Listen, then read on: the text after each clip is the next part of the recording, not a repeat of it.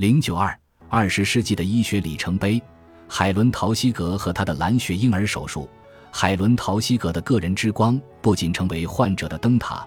也成为想要了解儿童心脏病学新领域的儿科医生的灯塔。作为首位描述各种形式的先天性心脏病的临床表现的人，他比世界上任何人都更了解护理这些患者的深奥细节。次年，三名同行接受了他的培训。此后，每年都有越来越多的人申请加入，把自己的行医局限在一个看似小而专业的领域。比如儿科心脏病学，这让许多医生无法理解。但如果对其创始人的工作有一定的了解，便可知这一专业完全不局限。美国和其他国家的研究人员蜂拥至霍普金斯大学，就像威廉·霍尔斯特德的外科项目一样，陶希格的受训人员遍布美国各地，他们各自建立了自己的项目。因此，不到二十年，这个首位儿科心脏病专家便已桃李满天下。为这个国家提供了无数高质量的人才，他们包括但不限于纽黑文的露丝·惠特莫尔、底特律的罗伯特·齐格勒、科罗拉多州的吉尔伯特·布朗特、布法罗的爱德华·兰伯特、休斯敦的丹尼尔·麦克纳马拉、罗切斯特的詹姆斯·曼宁和纽约的玛丽·艾伦恩格尔。一九五零年，陶希格医生与他的同事们举办了首次团聚活动。在他家的草坪上举办了一场聚会，这些两年一次的聚会成为一项重大的学术活动。世界领先的儿科心脏病专家欢聚一堂，向他们的老师致敬，并分享他们的经验。我一直钦佩那些治疗儿童心脏病的医生，不仅是因为他们的技能，也是因为他们的人性。在我看来，儿科心脏病学的整个结构与患者生活结构的交织。比现在被分成的其他任何新兴分支的治疗艺术要多得多。它始终是那些想成为真正医生的人的典范，无论他们受训于肾脏科、微血管外科、介入放射科，还是现代治疗中其他任何分支。儿科心脏病学的队伍里挤满了男男女女，他们与病人和病人家属的关系可以证明，尽管他们看上去是在医治某个器官或单一的某种疾病。但实际上，他们也可以对一个生病的人有所关怀。毫无疑问，从这一层面来讲，医学的每个分支都有一些海伦·陶希格和陶希格的弟子，他们是高度熟练的超级专家。他们从日常经验中明白，现代医学的技术主导论与对病人亲人般的关怀照顾，这二者并不矛盾。当然，面对着残疾儿童，即便是最冷漠的临床医生也会表现出同情心。但关于儿童心脏病医生对病人的普遍关怀，还需要更多的事实论据加以证明。通过上述的阐释，我坚信许多从事这一专业的人最初之所以被他吸引，是因为他们认识到在他们的同仁中存在着一种氛围，他们想要呼吁所有的人产生对彼此的关怀。海伦·陶希格其实不需要对他的门徒进行太多教导，在我看来，他们中的大多数人来找他。是因为他们已经学有所长，这样的理念在他的照料下欣欣向荣。一九四七年，陶希格医生出版了他创造的专业领域内的第一本教科书。随着这本插图精美、生逢其时的书籍的出版，十年前开始的项目最终结出硕果。先天性心脏病的诊断和治疗得到了越来越多的关注，先天性心脏畸形因而成为进一步研究的基础。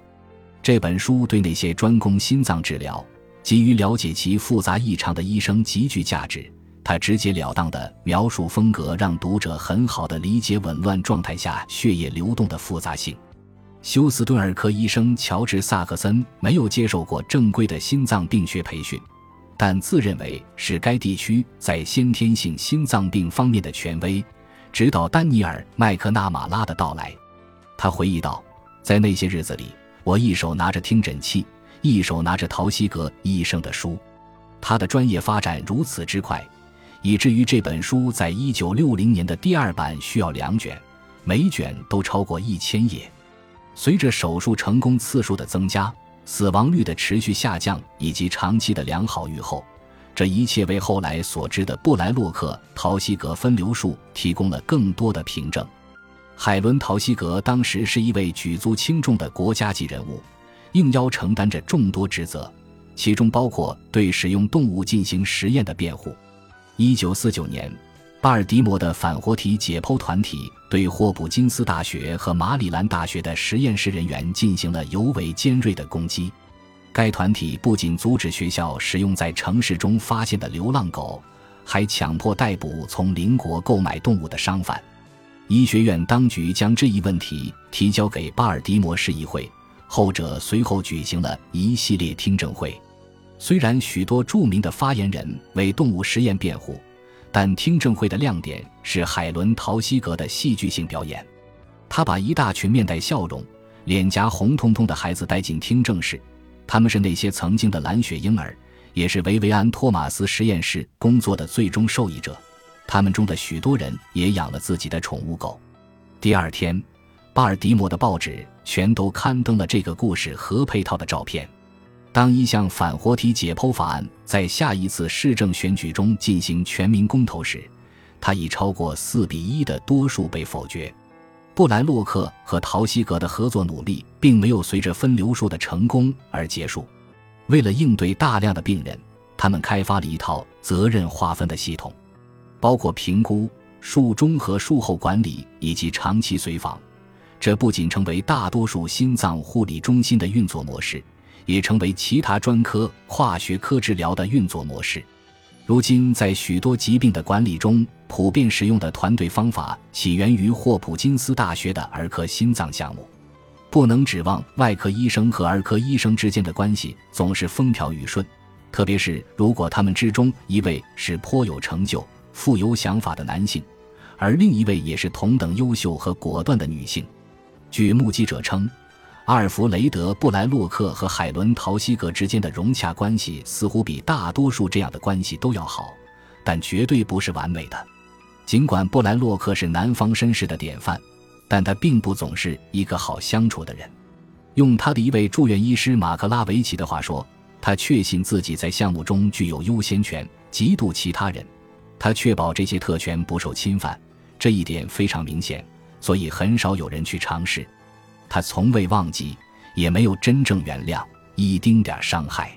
如果他被激怒了，他很可能之后才做出回应，会表现在行动和态度上，而不是口头上。他当然不是一个好惹的人，陶希格也很少惹他生气。尽管他有高超的手术技巧，但在手术室里，他是苛刻和依赖的矛盾结合体。有时会向任何听得见的人抱怨他短暂的不安全感。在早期的蓝血婴儿手术期间，现场状态往往很紧张。陶希格让自己足够恭顺地维持了和平。不过，总的来说，他们确实相处得很好，并多次相伴外出展示他们的手术流程和结果。例如，关于1947年的一次英国之行，该医院的外科医生罗素·布罗克在1965年。也就是布莱洛克去世一年后，在一篇关于他的论文中对此进行了描述。他和海伦·陶希格在英国医学会大会堂做了一次联合演讲，大厅里挤满了人。陶希格医生无懈可击地发表了他的演讲，紧随其后的是布莱洛克医生。他以自己的特点介绍了自己在外科领域的贡献，表面上看起来很随意，但实际上是对他辉煌而令人印象深刻的结果的有力而精辟的介绍。观众的沉默表明了他们的全神贯注和欣赏。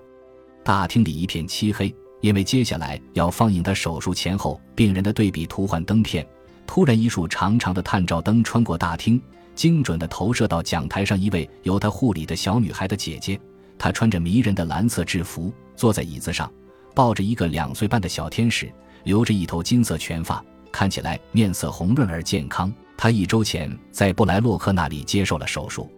这产生了戏剧性的效果，令人激动，观众的掌声如潮。这是一个麦当娜式的场面，一个关于划时代贡献的、令人印象深刻的演讲的完美高潮。演讲者并没有再说更多，没有一个观众会对这个总结感到不信服或不满意，也没有人会忘记这般场景。这样的事件，再加上令人印象深刻的手术结果。使美国和欧洲的其他外科医生深受鼓舞，在新培训的儿科心脏病医生的帮助下，他们开始尝试布莱洛克陶希格分流术。此外，一些医学中心不仅开始试验其他方法来实现相同的目标，而且还开始对心脏本体进行更直接的手术，以治疗各种先天和后天疾病。巴尔的摩的人们对心脏生理学具备了初步理解，并由此产生了灵感，来纠正以前那些看似不可治愈的其他心脏疾病。在二十世纪四十年代末和五十年代初，在心脏外科的诊断方法。辅助措施和技术方面取得了一个又一个的进步，那是专业诞生的黄金时代。在整个二十世纪五十年代，海伦·陶希格忙碌于教学、研究和照顾他年幼的病人们。他经常应邀接受国家或国际委员会的任职，为联邦委员会提供建议或者帮助组织新的项目。一九五九年，他成为霍普金斯大学的儿科学教授。在那时，她一定是世界上最著名、最受尊敬的女医生。她对涉及儿童福祉的一切事物都很感兴趣。当这一问题变得必要，她如同战士一般坚定决心，让每个孩子都从二十世纪医学科学迅速普及的知识中受益。正是他以儿童福利的名义进行的坚持不懈的运动，带领他取得了人生的第二大成就。在他的不懈努力下。沙利多案被禁止进入美国市场，就像他为蓝血婴儿做的贡献一样。他再次与另一位才华横溢的医生，也就是弗朗西斯·凯尔西合作。二十世纪五十年代末，联邦德国的格里南塔尔化学公司向欧洲市场投放了一种名为康泰克的新型镇静剂。实验室测试表明，这种药物非常安全，不需要医生处方就可以配药。由于它的温和。无副作用和价格适中，它变得非常受欢迎。不仅病人会在柜台进行采购，医院和精神病院也采购了这种药品。它能够有效缓解妊娠期的恶心症状，因此孕妇们欣然将其作为止吐剂和安眠药。